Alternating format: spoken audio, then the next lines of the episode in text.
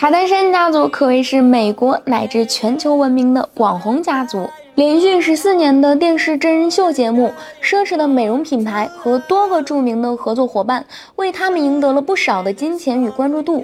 当然，名声和财富也让他们的生活变得奢侈无比。这其中，金卡戴珊的新万流飞机因其奢华的设计以及对登机乘客的严格规定，而成为各大媒体娱乐板块的新闻头条。据报道，卡戴珊以九千五百万美元的价格购买了湾流 G 六五零 ER，并且还支付了一点五亿美元用于翻新和设计。在 HBO 的《卡戴珊姐妹》一集中透露，他请了以室内设计方面而闻名的。汤米·克莱门茨以及与诸多大牌合作过的设计师沃尔多·费尔南德斯，经卡戴珊要求飞机上所有的物品用全青木材质定做而成。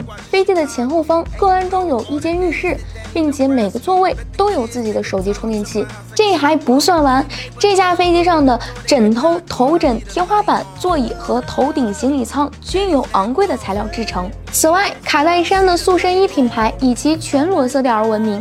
这种色调常用来装饰他的豪宅，现在也是他私人飞机的风格。随着设计费的增长，卡戴珊在他的私人飞机上也明确规则。他开玩笑说：“不要呼吸，不要碰任何东西。”虽然这听起来很不可思议，但这也表示他对于乘坐飞机的要求极为苛刻。